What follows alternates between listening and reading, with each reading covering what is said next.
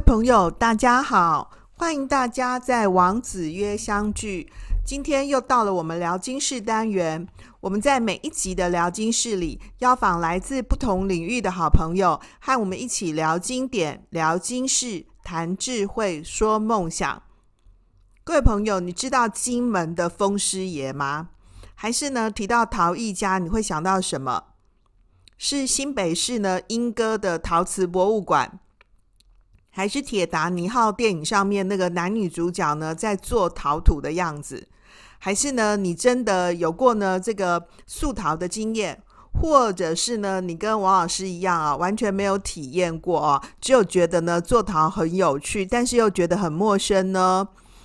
我们今天呐、啊，很特别的呢，为大家邀请到一位呢当代的陶艺家王明宗老师啊，来和我们分享他的陶艺人生啊。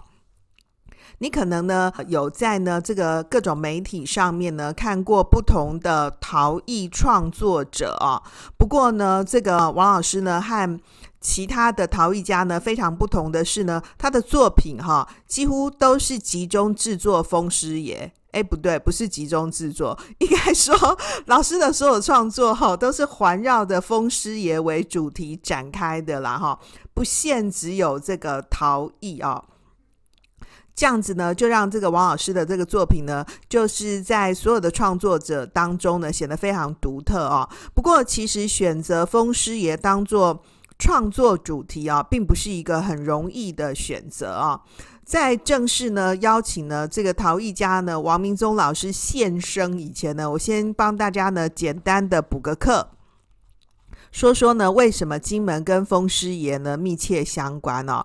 话说起来呢，这得从呢金门的历史开始说起啊。就是古代的金门呐、啊，本来是植被很丰富的啊。这个从这个。金门的这个地方志里面呢，可以看到说，金门呢本来有四大林区，可是到了元朝的时候啊，因为大量的砍伐森林，要发展那个盐业啊，卖盐嘛哈。那呢，明朝的时候呢，又受到那个海盗的侵扰啊，那金门呢就被那个倭寇啊纵火烧林。所以，因此就让这个金门的这个植被呢受到很大的伤害。那当然呢、用来挡风的那个树啊，植被变少了嘛。所以，因此呢，金门人呢就多了那个风害之苦。后来呢，那个郑成功啊抵达金门以后啊，他采取那个砍伐树林去造舰的这个策略啊，实施呢这个坚壁清野的这个战术，就要让金门呢这个已经很少的树啊，又受到更多的破坏哦。那所以，因此。风害也就变得更强烈了。当地的这个老百姓啊，为了防止风害，那就呢设立了那个风师爷来镇风止煞，祈福呢保平安。啊、哦，那呢，一直到了民国时期啊，那国民政府进驻金门以后呢，开始大量的植树啊，那风害呢，就是就渐渐的受到改善。不过那个风师爷啊，因为护佑金门当地的老百姓嘛，也就变成了当地很重要的一个民俗信仰，变成那个地方上。重要的这个文物图腾，我记得呢，这个不晓得在我们王子约的哪一集哦，有跟各位分享过，说我们传统的这个信仰啊，有这个呃图腾啊的崇拜啊，图腾或者是呢神偶的一个崇拜，那呢风师爷也是像这样子的一个情况哦，那。因为狮子很凶嘛，哈，所以其实风师爷本身呢，正常应该是被叫做石狮爷哦。那因为是石头做的石狮，那这个石狮本来就放在那个庙啊，或者那个路的那个路口，有没有哈？可是风师爷被赋予是镇恶风、止邪祟啊，所以呢，受到那个金门老百姓的喜欢，就是挡风嘛哈。那现在金门全岛呢，留存的这个风师爷九塞牙公哈，那那呢，其实呢是还是以石雕为主的啊，呃，以石雕为主的这种古老形态的风师爷大概有。一百多尊啊，是金门很具特色的一个人文图腾。那风师爷一般的造型呢，有那种站着的啊，跟蹲踞着的两种。那它的刻工技巧呢，粗糙的、细致的并不一致。不过呢，很特别的是，它那个脸部的表情很多啊。一般我们比较常常看到都是双眼呢，这个是圆形的，然后圆眼比较突出的，然后是狮鼻啊。那头是比较宽阔的，然后呲牙大嘴，露出牙齿的样子啊。那有的表情很凶悍狰狞，也有那种露齿微笑，很稚气、很可爱的样子。所以，如果说你去金门玩的话，就会看到呢，金门的风师爷呢，矗立在各个这个聚落的路口，也有那个牵牵在那个墙壁上面啊，或是伫立在屋顶的那个各式各样的样子。那很多那个艺品店啊，都有卖那个风师爷公仔，或是风师爷的各种的文化小物啊，都很有特色。其实风狮啊，哦，我们现在写的是那个吹风的风，狮子的狮啊，跟那个泉州音呢，风狮是。同音啊，那泉州写的那个风狮是风啊，跟我们现在写的风一样。这个狮它不是用狮子的狮，是用那个老师的师啊。风狮跟风狮同音啊。那风狮啊，风的老师其实是泉州呢对风神的尊称，又叫做风伯啦。我们今天呢要跟大家呢介绍的。来宾呢，陶艺家啊，王明宗老师就素有呢“风伯”的传人哦，“风师爷传人”的美称啊。刚刚提到说呢，老师创作的。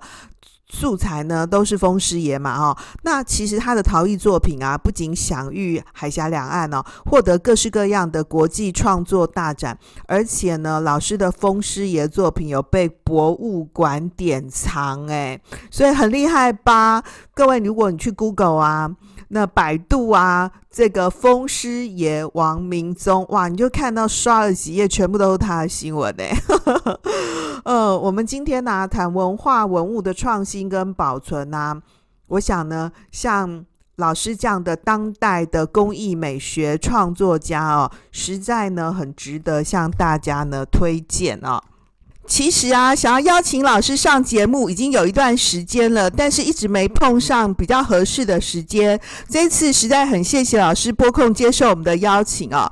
另外呢，王明忠老师还主持了梧州陶艺工作坊，替金门呢当地的中小学、大学开设彩绘灯笼、陶艺创作等等课程，希望透过他的推广，把风师爷这个金门乡亲啊共同的文化财跟人文资产。跟更多的人分享。如果你去过金门呐、你一定知道呢风师爷。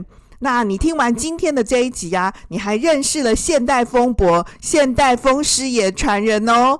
在节目刚开始，让我们先请陶艺家王明宗老师呢，先跟我们的听友打声招呼吧。老师，嗨，哎，你好，哎，各位观众朋友，大家好。我是诶金门的那个诶从事陶艺的陶艺家哦。老师，是我在查资料的时候啊，看到您实在得太多奖了，网络上都是您的新闻呢。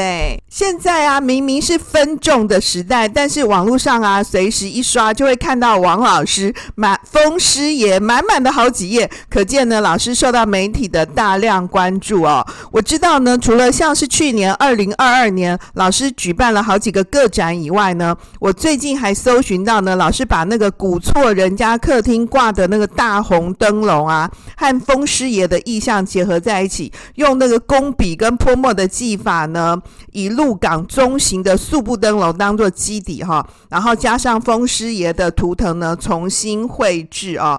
不过，我想那个陶艺啊，陶艺家，我们一般人其实还是很有距离。对这些领域还是很陌生的，老师可不可以跟我们先简单的说明一下？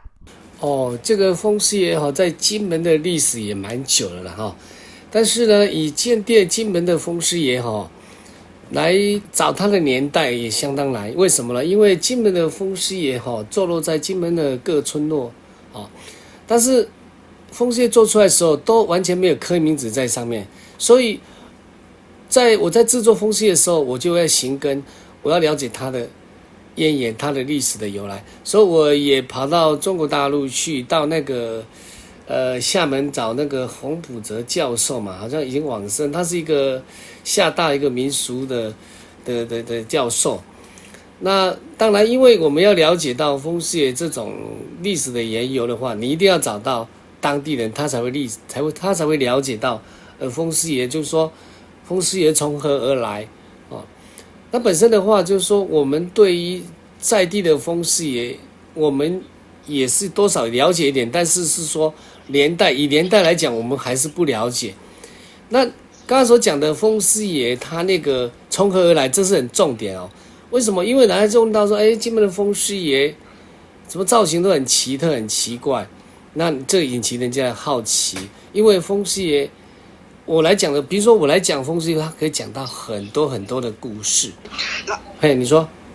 其实啊，风师爷，我在查说那个泉州音的那个风师红腮啊，就是风。现在的风师爷是写那个风跟狮，风吹风的风跟狮子的狮嘛，风师。可是泉州音的那个。风师是风，然后那个老师的师哦，风师跟风师同音，所以其实风师是那个福建泉州对风神的尊称，又叫做风伯嘛。所以呢，王老师刚刚就讲说，您还特别到厦门呢去从事这个溯源的根源考察哦。诶，那怎么会想说风师爷是溯桃这样子的一个方式啊？因为风师爷的话，很多人因为我们在做一个作品的时候，我们要了解他历史、它的由来。我们要了解以后，我们才办法去制作它，把它赋予它的生命。所以呢，因为在地说，哦，我风穴一堆，那风穴的话，没有人会雕塑这种风，因为它本身都是石雕了。那石雕的话，我们知道，哎，泉州、惠安，它有在石雕。那我们是要针对那个地方下手，就是下去寻找，是吧？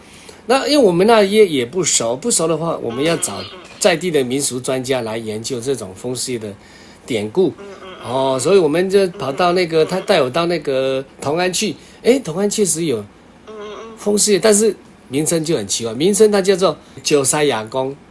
哦，塞牙公啦，师爷公，对不对？对，那那那我跟你讲，因为我一定要研究这种。因为你要做东西，你要研究它的意思，它的烟油是从何而来。那时候我在看了以后，它的造型很奇怪，跟金门的风师爷就有点不一样。为什么？因为它的狮子都是蹲坐在地上，然后很奇怪，前面还有一个石敢当。那我问当地的，他说他这最主要也在正路冲，你知道吧？你你这点你知道吗？不知道哈？哎，知道。所以呢？我们去研究到了同安以后，哎，发觉到哇，怎么那么多？因为现在高楼大厦一直盖哦，那那些传统的文化已经流失掉了。哎，比如说，他风师为什么他九塞牙公是怎么摆？他就是摆在路的旁边那边，很奇怪。那那这种车子过去不会被撞到吗？你但是你要去乡下找才找得到，现在的高楼大厦你找也找不到，而且很多的。这种这种那个九塞牙光，它有时候是放在那个墙壁上面。那我发觉到金门道，它有受到它的影响。以金门的风师爷来讲，其实它也不叫风师爷，为什么？它也是叫我们小时候在金门长大的时候，哎，感觉到哎，这也叫九塞牙。我没有人在讲风塞牙，真的。嘿，那现在因为演变，因为。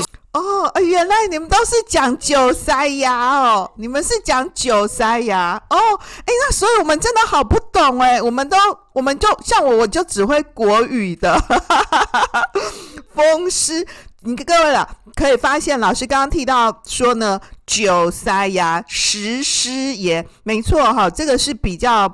这个根源性呢，比较传统的这个民间信仰的谈法哦。刚刚老师特别提到说的，这个风师爷其实原本是这个石雕的哦，所以叫九塞牙。那这个九塞牙的这样子的一个很重要的民间信仰，放在这个路口呢，主要就是我们现在讲的这个防路冲啊，哈，止邪祟哈，就是去煞的那个味道啦。可是引到金门以后呢，金门呢还有这个可以镇恶风，风吹风很大嘛，所以可以呢镇风的一个作用。所以呢，这个金门的风师爷呢，哦，虽然呢是从呢这个福建呢这边呃的这个信仰的一个延伸啊，可是事实上，刚刚老师特别提到说呢。各种这个造型的样子已经跟原本的不太一样了，所以现在如果大家到金门玩的话，就会看到金门的风师爷其实是聚落在路口啊，有的也被镶在墙壁里面，或者是伫立在屋顶，有各式各样的样子。不过，因为我们获得的那个风师爷啊，我们才没有机会看到九塞牙嘞，我们都是看到风师爷的公仔诶，诶，这是跟原本的那个。信仰呢，跟那个特色呢，已经做了很大的一个转化哦。诶，老师，那其实用这个拉胚的方法来制作这个呃风师爷，其实很容易拉坏诶。您怎么会想说是用这样的方法来从事陶艺创作啊？哦，我我发觉到这种陶艺的东西跟我们闽南的哦一般建筑哦息息相关。为什么？诶，刚才我听到你讲是说。屋顶上，屋顶上那个风师爷跟屋顶在村落的风师爷两个的作用又不一样。你看屋顶上的风师爷叫蚩尤骑狮张公壮哈，就是跟皇帝打仗那个蚩尤哦，蚩尤是骑在狮子上面。然后它的功用其实也是用在一个防灾、防火灾，因为所以你看哦，在米氏建筑的话，它会放在屋顶的屋顶的上面最中间的。有些的话三尊，有些一尊哦，看个人在放的不一样。而且呢，它有个特色，就是说那个屋顶风师爷，他本身哦屁股弄一个洞，好嘴巴张得很开，那风在吹到哦那种感觉，哎，那有时候呼呼风的叫声，好才有那种动感，好那那那那那个本身是在村落的风师爷，村落入口的风师爷，他最主要是在保佑这个村庄的平安。你看哦。你如果来金门看哦，身上拿的东西可以为他命名，就是说我这个村庄很穷，我就需要哎，我一个元宝，一个铜钱，那代表招财进宝。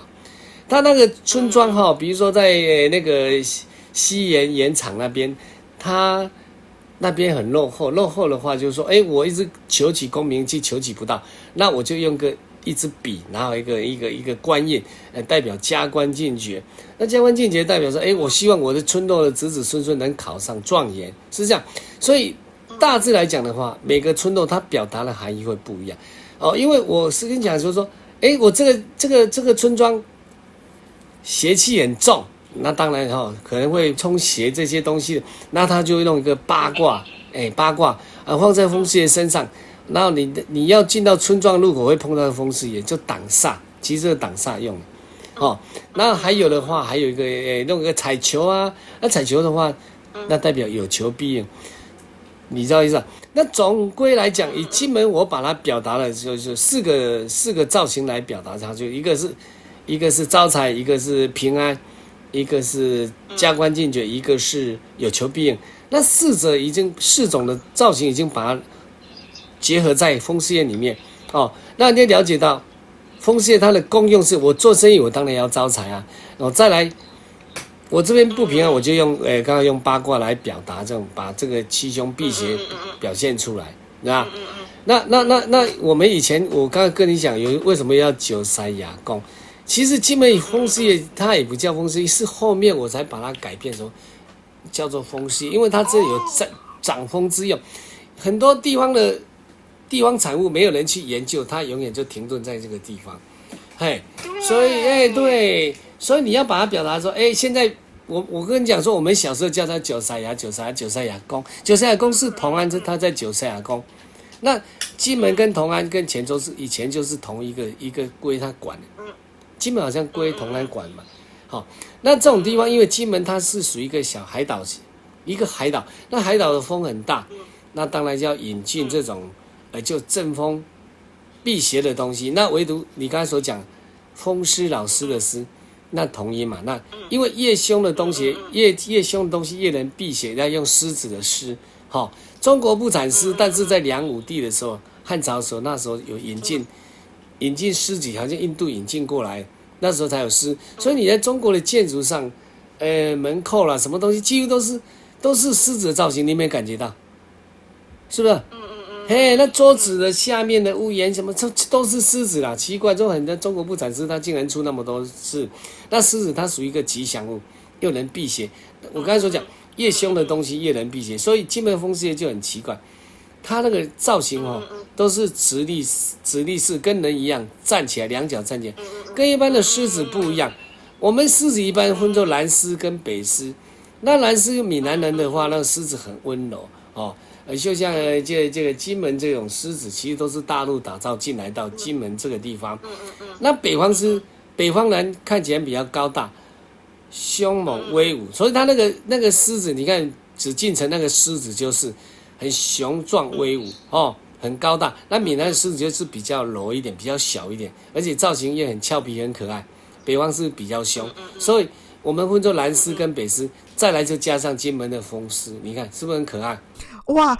哎、老师现在就直接回答了我的下一个问题耶，因为呃，那个我看所有的这个好评啊，跟艺术评论都是在谈说，老师在风师爷这个创作的过程当中很坚持传统，然后在传统上面创新，所以就结合那个古厝群里面的这些。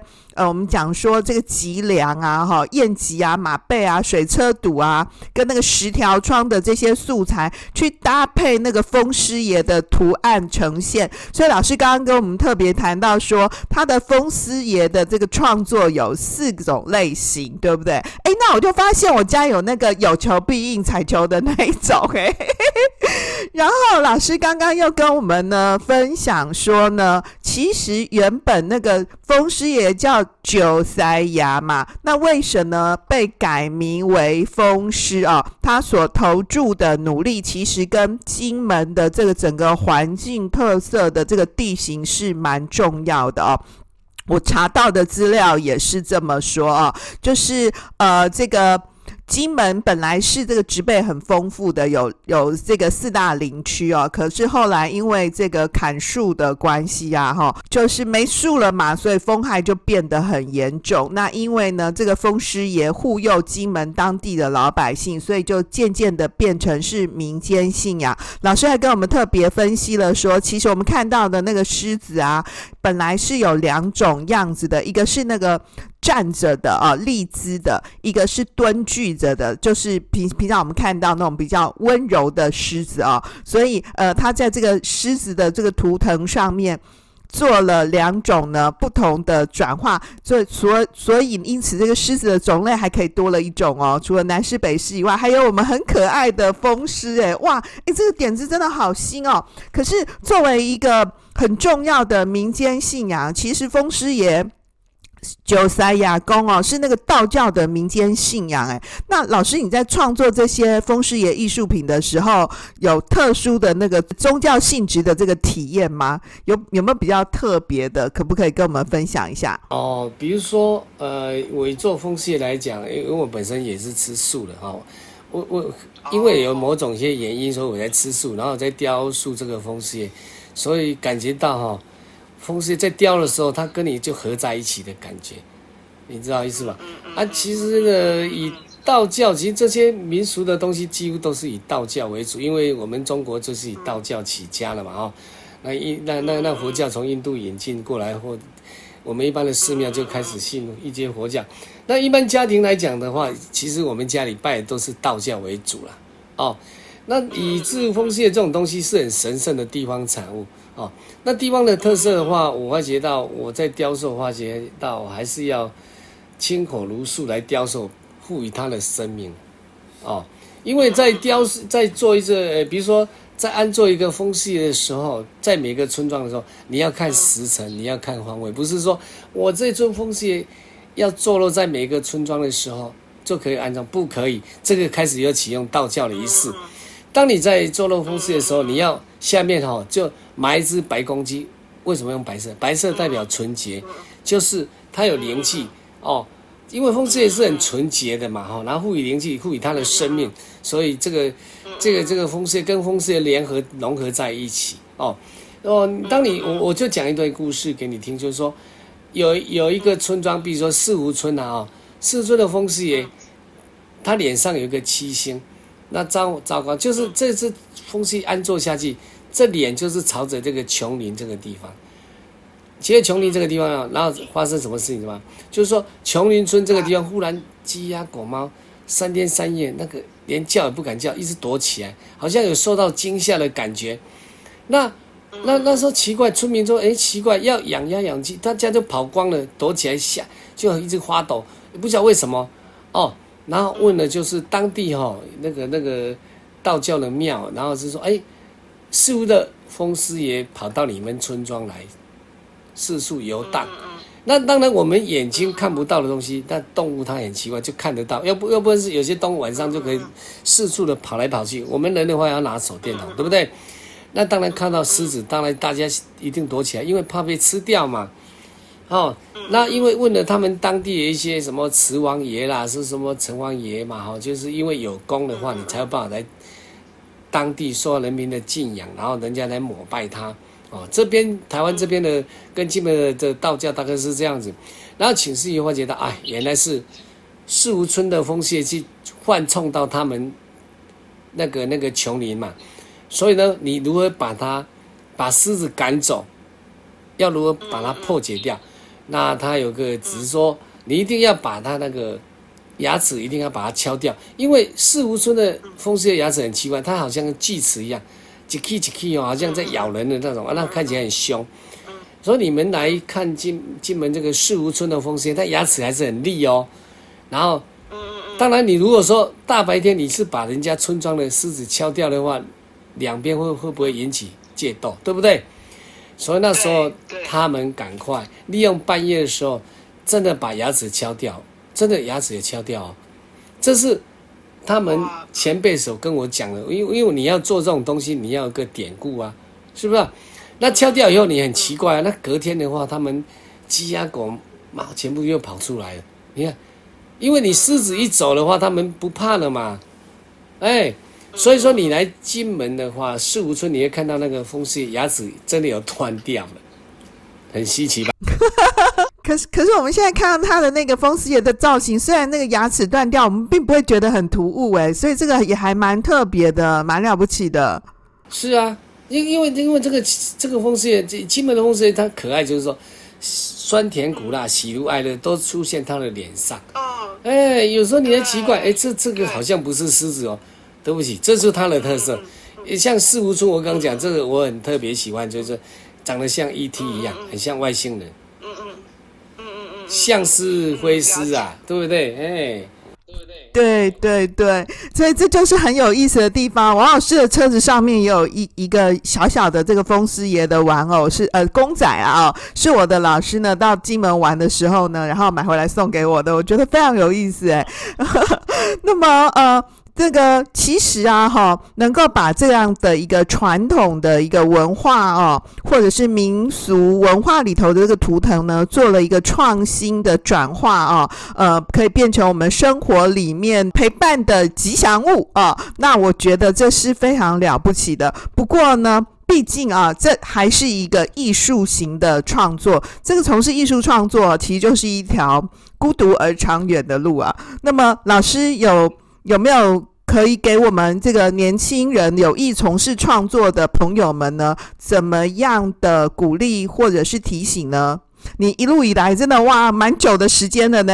嗯哼，确实啊，因为我从事风师爷创作，我算一算，我还可能有三十二年了，有三十二年那么久。哎，当你说在创作一个一个艺术工作坊的时候，会很累。为什么？因为比如说我在雕塑这个风师爷有一段历史，就是说。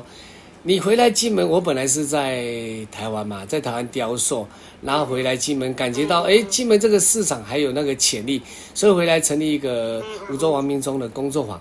那你做下去的时候，哎，这风师爷金门人没办法接受，哎，哎，当你说你的产品如果说开发出来没有人接受，你的打击有多大，是不是？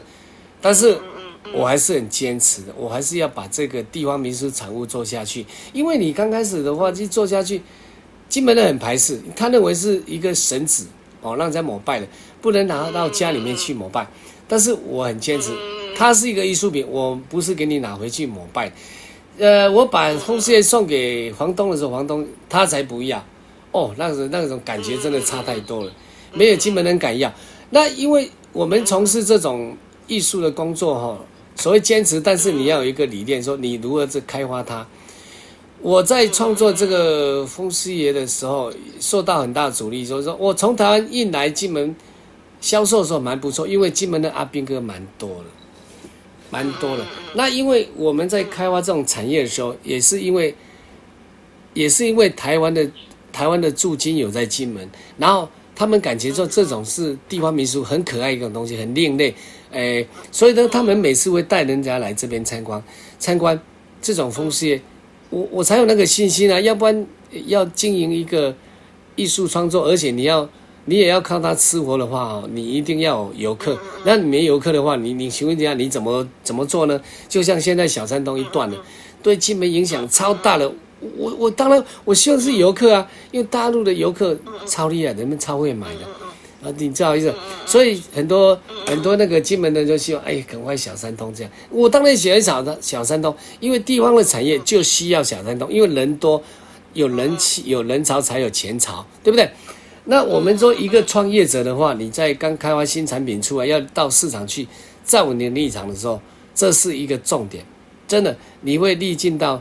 酸甜苦辣，为为什么？因为当你没能接受，你心里作何感想？好，那我们要如何把这个陶瓷产业推广出去？那这要靠，就是说，我们就靠着台湾的百货公司，他来办一些金门的特展。哦，那时候民国八十一年、八十二年的时候，哎，一这个特展一打开出去以后，整个台湾人家，哎，有金门有这种风狮爷的存在，很另类。啊，虽然你有贡糖的酒，没有错。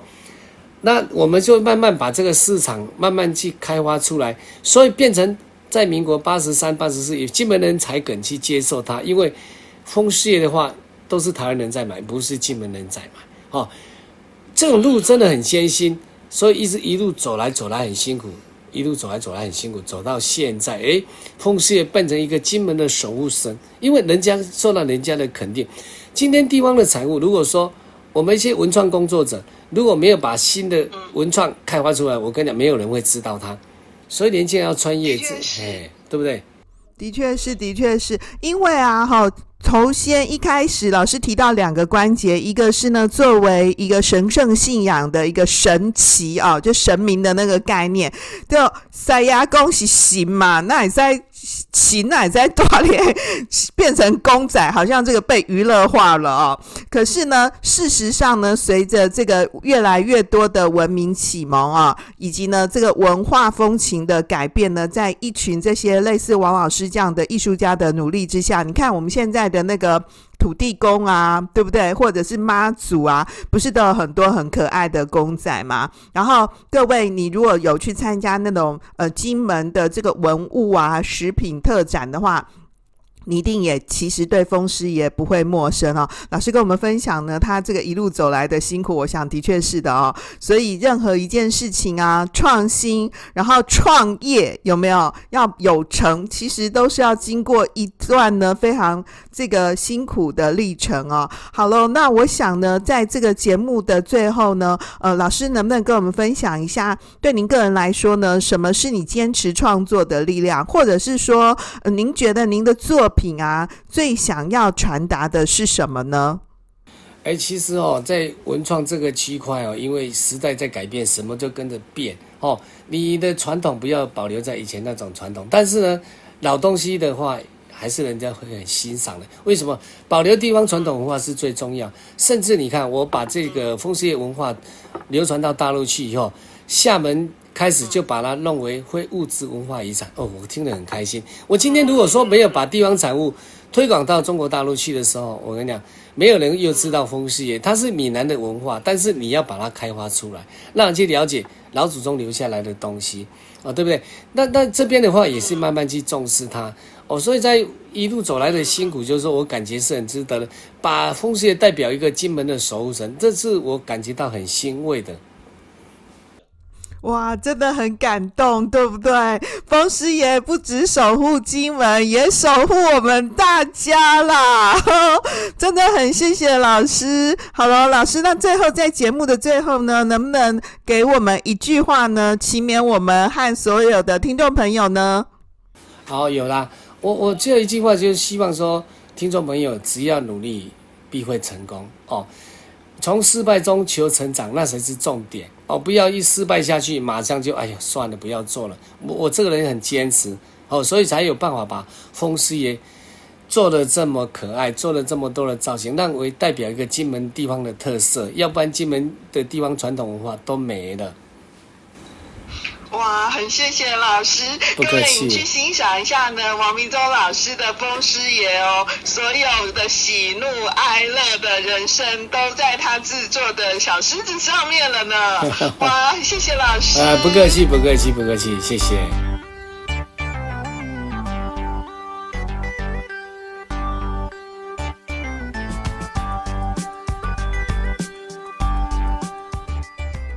今天的重点整理。今天呢，跟各位呢介绍的风伯的传人，现代呢风师爷的传承者啊，王明宗老师啊，其实呢是两岸呢非常重要的陶艺家，风师爷的创作家呢当中呢非常著名的一位啊。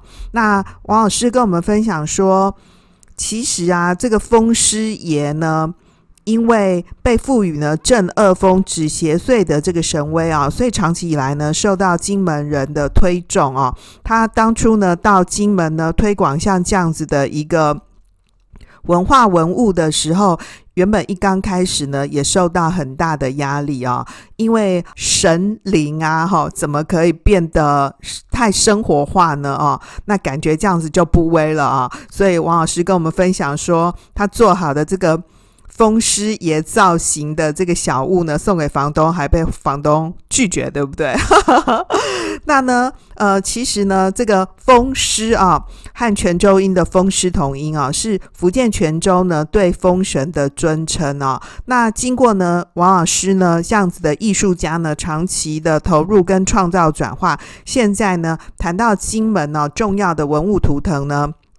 几乎没有人不想到是风师爷的啊，那呢，呃，大陆呢也把风师爷的这样的一个信仰呢列入呢福建非物物质文化遗产名录当中啊。我想呢，这样子的艺术家呢的投入跟贡献呢，很值得呢我们重视啊。另外呢，生活化的这个风湿也小物呢，王老师特别提到说，怎么样要把这样子的一个。呃，文物呢啊，生活化，因此呢，它就特别呢融汇了传统跟现代的设计呢，哈，制作了三种类型啊，隐含有招财平安呐、加官进爵、有求必应的一个吉祥的寓意啊。所以像这样子的一个风师爷小物呢，也是呢各地游客呢最喜欢的吉祥物。所以呢，如果你到金门去玩呐、或是看到金门的东西啊，哎，各位不要只有想到金门。高粱酒啊，高粱酒当然是很好喝嘛。可是如果呢，你不喝酒的话，你可能可以呢，找一个小小的风师爷陪伴你啊，一起生活，他可以保护你、保佑你哦。好，另外呢，王明宗老师呢还跟我们分享说，哈，像这样子的一个文化文物的。推广啊，跟传承很需要的，就是要有坚持和不怕失败的精神。所以他跟我们分享说，其实啊，狮子不是只有南狮北狮，还有我们金门很可爱的风师爷哦。各位，你看过风师爷吗？你拥有风师爷吗？听完今天的这一集啊，你可以呢到网络上面呢去搜寻一下哦，或者是呢将来有机会呢到金门去玩的话，一定要买一个呢可爱的风师爷哦。好喽，今天就到这里，谢谢大家的收听，我是王老师，我们下次见哦，拜拜。